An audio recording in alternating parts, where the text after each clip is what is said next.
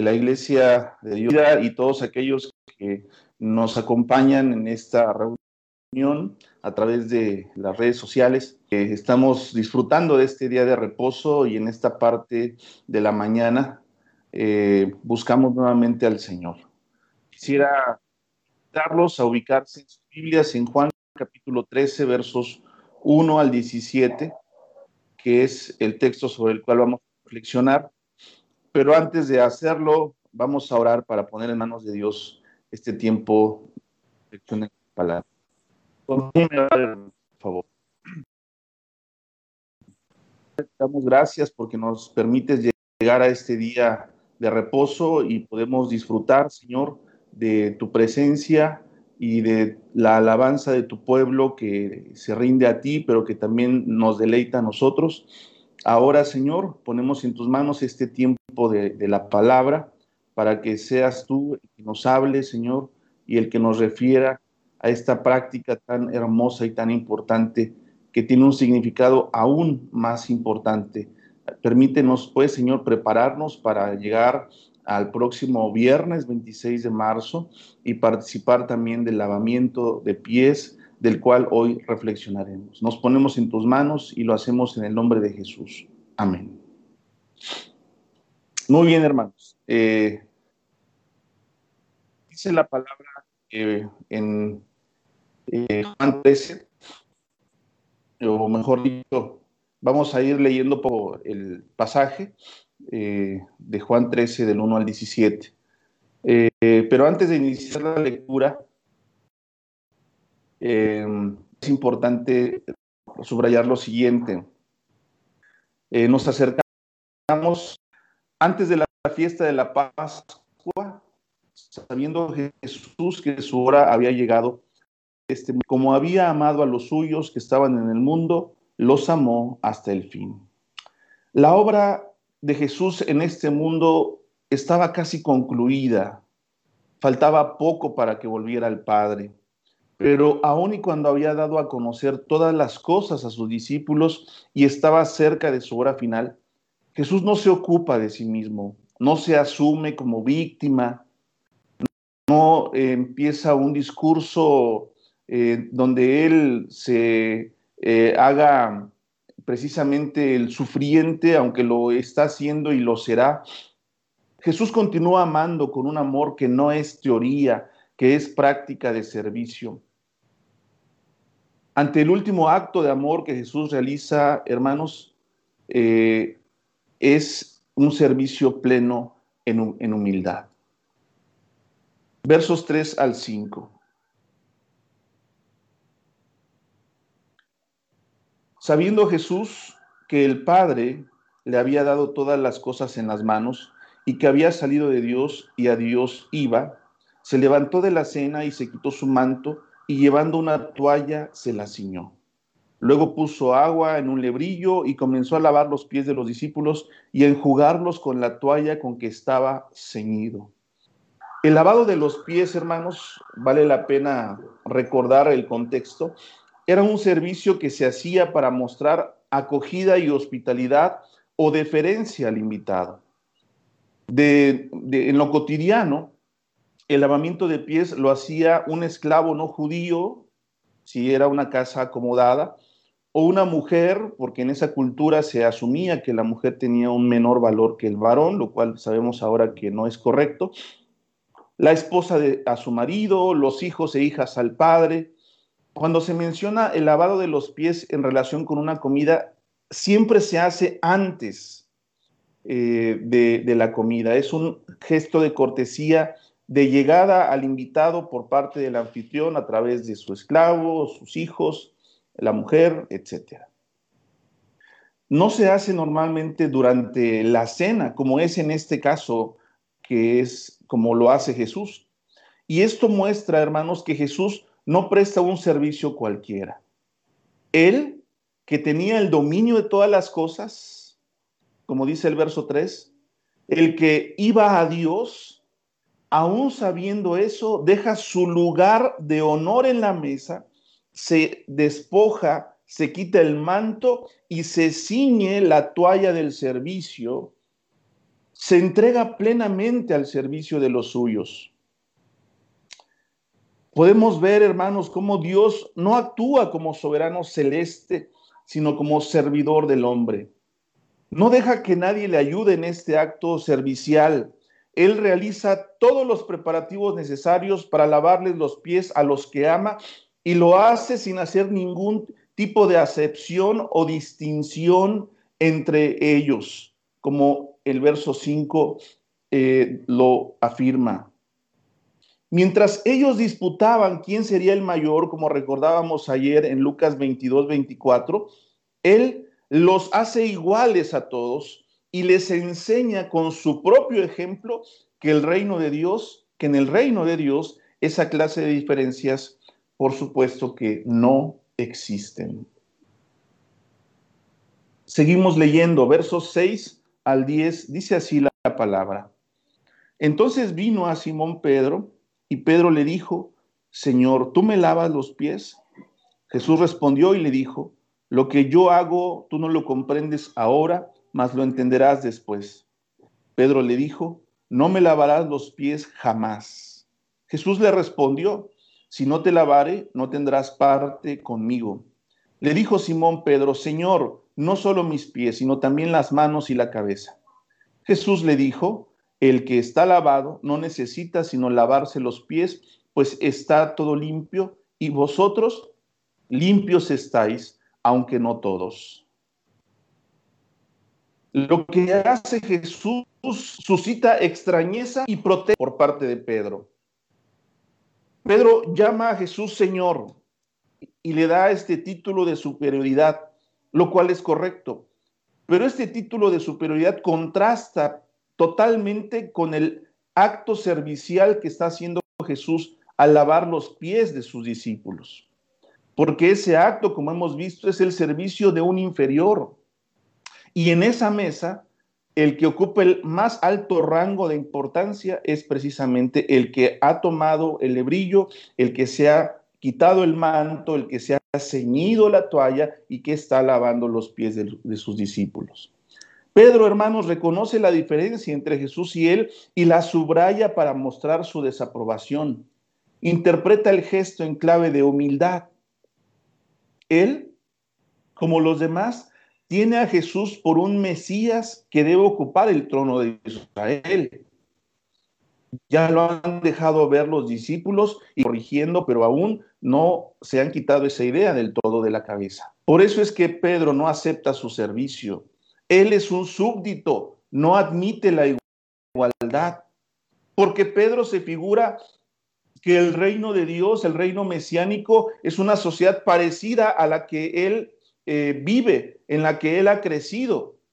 No comprende que en el reino de Dios la alternativa que plantea Jesús es una alternativa totalmente diferente a los parámetros de este tiempo. Los demás discípulos aceptan el gesto de Jesús, pero Pedro se aparta de ellos en cuanto a su objeción a permitir que, que Jesús lave sus pies. Lo que Jesús quiere que Pedro acepte, hermanos, aunque aún no lo entienda, es que el acto que quiere realizar en realidad no es una humillación de su parte, no es algo que lo despoje de su señorío, de su divinidad. Es un acto que debería ser característico en la nueva comunidad de hijos de Dios. Jesús está preparando a sus discípulos para que su relación con Él sea cada vez más íntima y profunda. Como, como vemos en Juan 15, 14, el Señor va aumentando el nivel de intimidad en su relación con sus discípulos. Él era el Señor y ellos eran sus siervos. Pero después en Juan 15, 14 los llama amigos. Y les dice que nadie tiene mayor amor que, dar que aquel que da la vida por sus amigos. Jesús llama amigos a los que eran siervos. Y después de la resurrección, en el mismo Evangelio de Juan, en el capítulo 20, verso 17, Jesús llama a sus discípulos hermanos. Cuando se aparece en esa casa donde están encerrados con mucho miedo, les saluda diciendo paz a vosotros, hermanos. Pedro, hermanos, en su eh, discurso de objeción a lo que Jesús quiere hacer con él, alude a las purificaciones rituales desde la comprensión judía. Aún no ha entendido Pedro de qué se trata. Por eso es que le dice, bueno, si me vas a lavar los pies, entonces lávame la cabeza y las manos. Pedro está acudiendo a esa memoria como judío que es de que hay ritos de purificación que limpian de impurezas físicas y del alma. Pero ya no se trata de eso. La relación con Dios, como Jesús le deja ver a, Pedro una vez más, es interrumpida por una contaminación legal. Así creían los judíos. Las antiguas purificaciones eran testimonio de la conciencia del pecado que está de estar separado de Dios, pero en la comunidad de Jesús la relación con Dios está asegurada. Dios está con ellos. No existen impurezas rituales o legales que los separen de su amor. La única impureza es la complicidad con el orden injusto, como Jesús lo subrayará en el verso 10 en su segunda parte cuando le dice, no estáis limpios todos, refiriéndose a Judas. Esa es la única impureza.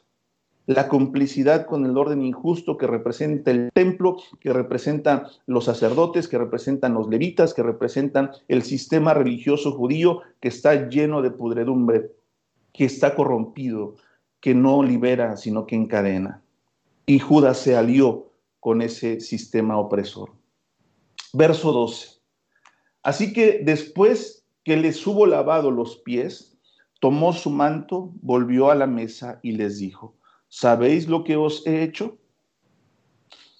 Un detalle importante, hermanos, es que una vez que Jesús termina de lavar los pies a sus discípulos, dice la palabra que se pone el manto y vuelve a ocupar su lugar de honor en la mesa. Pero hay un detalle que de repente nos puede pasar desapercibido y es el siguiente. En ningún momento del relato se nos dice que Jesús se haya quitado la toalla, que se había ceñido a su cintura. En el verso 5 se dice, hermanos, por parte de Juan, que el Señor Jesús se ató una toalla, se ciñó una toalla. Pero en el verso 12 que acabamos de recordar, no se refiere el, el evangelista en ningún momento a que Jesús se haya quitado la toalla que se había ceñido antes de tomar su manto. ¿Y por qué es importante esto, hermanos? Bueno, porque el Señor y Maestro como lo dice el verso 13, que leeremos un poco más adelante, que por supuesto seguirá siendo Señor y Maestro, se queda con la toalla ceñida a la cintura, porque es un Señor, sí, pero que está listo siempre y dispuesto permanentemente para servir. La toalla que Jesús se deja ceñida es un símbolo, es un símbolo poderoso de su decisión de mantenerse como un servidor amoroso a pesar de ser el Señor de todos y de todo. Gloria sea su nombre. Sigue diciendo la palabra, versos 13 al 17. Vosotros me llamáis maestro y señor y decís bien porque lo soy. Pues si yo, el Señor y el maestro, he lavado vuestros pies, vosotros también debéis lavaros los pies los unos a los otros, porque ejemplo os he dado para que como yo os he hecho, vosotros también hagáis. De cierto, de cierto os digo, el siervo no es mayor que su Señor, ni el enviado es mayor que el que lo envió. Si sabéis estas cosas, bienaventurados seréis si las hiciereis. Amén. Jesús, hermanos, es ciertamente Señor pero lo es porque comunica su espíritu, el amor del Padre que hace nacer de Dios e identifica con Jesús por la libre espontaneidad del amor. Es decir, no es un Señor por imposición alguna, como los señores de su tiempo y como los de nuestro tiempo también. Por eso, hermanos, el seguimiento a Jesús no es una imposición, sino una asimilación a Él una asimilación a Él. Por eso es que en la cena del Señor nosotros participamos de su, del símbolo de su carne, que es el pan, del símbolo de su sangre, que es el vino, porque nos asimilamos. Por supuesto que nosotros no creemos que el pan y el vino tengan ninguna sustancia particular, no, pero son símbolos de que nosotros nos asimilamos a Él. El señorío que ejerce sobre nosotros y el seguimiento que nosotros hacemos tras sus pasos, eh, hermanos, no es una imposición, no es una obediencia obligada, es una asimilación de su misión y de su obra redentora entre nosotros. Lo cual quiere decir, hermanos, que su señorío no suprime nuestra libertad, sino que la exalta, porque libremente lo seguimos, libremente nos asimilamos a Él. Y eso nos da la posibilidad de expresar plenamente con el amor la vida que se posee. Con su acción, hermanos, Jesús les ha mostrado a sus discípulos su actitud interior, la de un amor que no excluye a nadie, ni siquiera al que lo va a entregar. Ya sabía Jesús que Judas iba a entregarlo y Jesús estaba sentado en esa mesa. ¿Y saben qué, hermanos? Jesús es bienvenido en esa mesa. Y no solo eso, Jesús también le lavó los pies a Judas. No lo excluye. Por eso es que Jesús les dice a ellos, sí, soy su Señor y Maestro pero si me llaman Señor, han de estar identificados conmigo. Si me llaman maestro, les dice Jesús, han de aprender de mí. Porque no tiene ningún sentido que me llamen Señor si no me asimilan y viven como yo he vivido. No tiene ningún sentido que me llamen maestro si no obedecen y aprenden lo que yo les enseño. Los suyos sus discípulos de Jesús han de actuar como Él actúa. Desde aquellos primeros discípulos hasta ahora, hermanos, nosotros que somos parte de los discípulos de Jesús, somos llamados a vivir y actuar como Él actuó.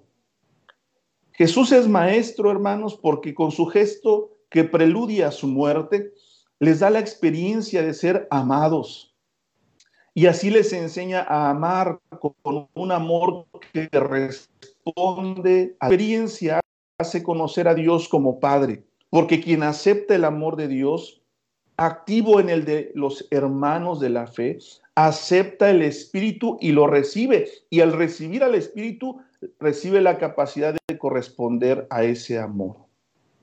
Así se ejerce el señorío de Dios, que es el de Jesús como una fuerza que desde el interior del hombre lo lleva a la expansión. No acapara, no forza, sino que se desarrolla. Es un principio de vida que transforma haciendo semejantes a Él. Por eso es que lo que hace Jesús, hermanos, es también meta de semejanza, que abre un horizonte cada vez mayor de posibilidades de otros y otras que puedan ser hermanos y hermanas en igualdad de condiciones que nosotros. Por eso es que Jesús no escatima, hermanos, en la explicación que da de lo que Él está pidiendo. Ellos tienen que imitarlo a Él.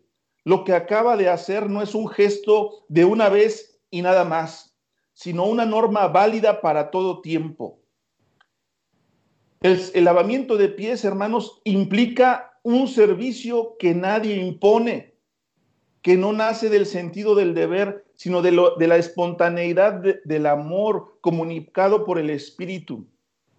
Y expone así el contenido de su mandamiento, una ley que funda una nueva comunidad, que expresará con una frase paralela en el capítulo 13, verso 34, igual que yo los he amado a ustedes, también ustedes ámense unos a otros.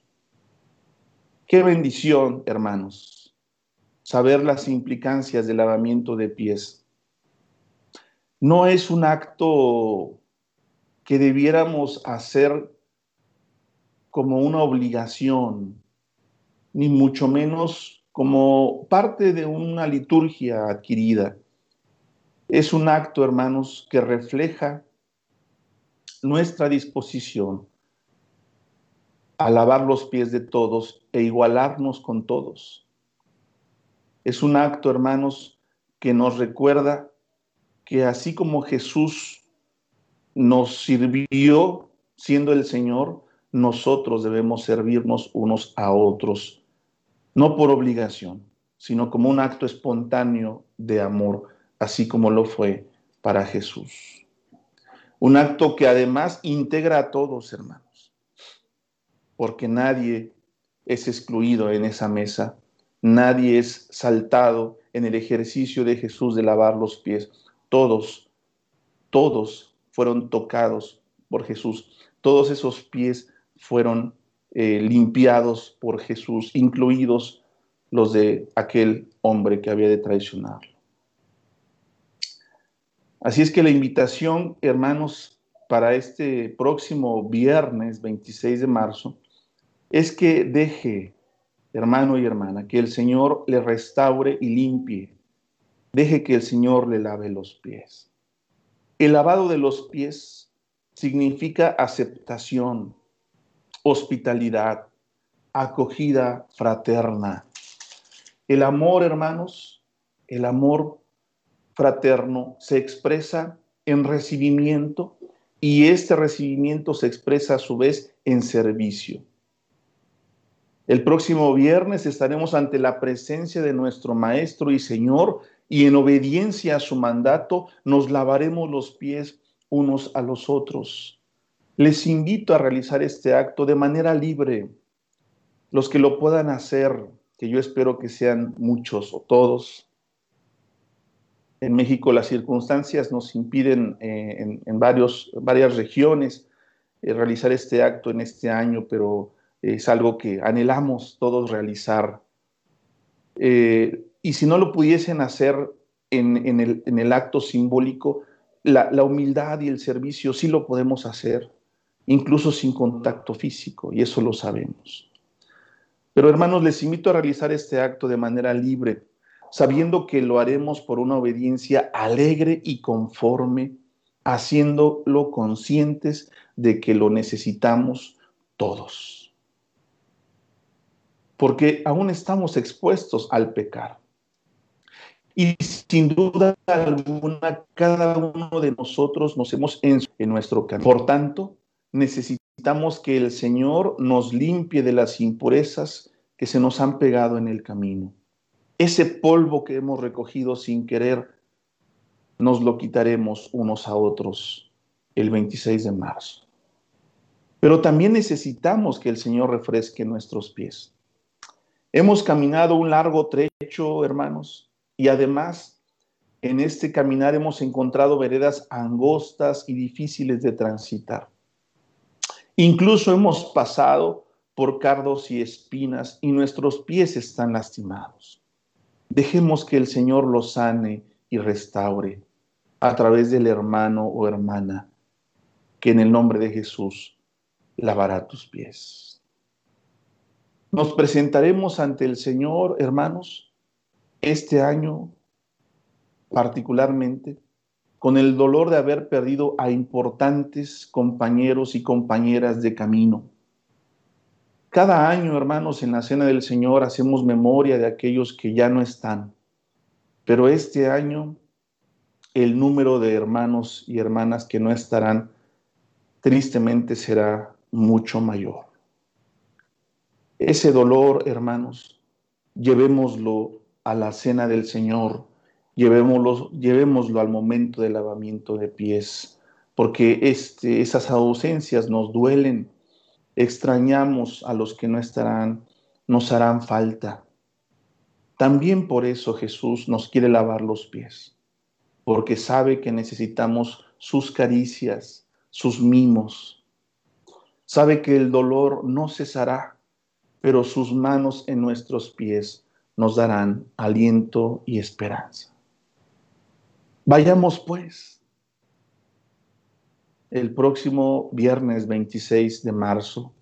Jesús nos espera con el lebrillo preparado y la toalla que se ha dejado ceñida a su cintura. Que el Señor les bendiga. Paz a todos.